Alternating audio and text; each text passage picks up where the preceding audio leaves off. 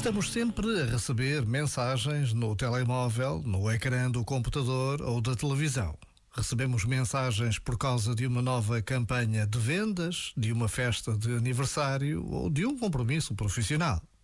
Vivemos rodeados de mensagens que queremos rápidas e eficazes.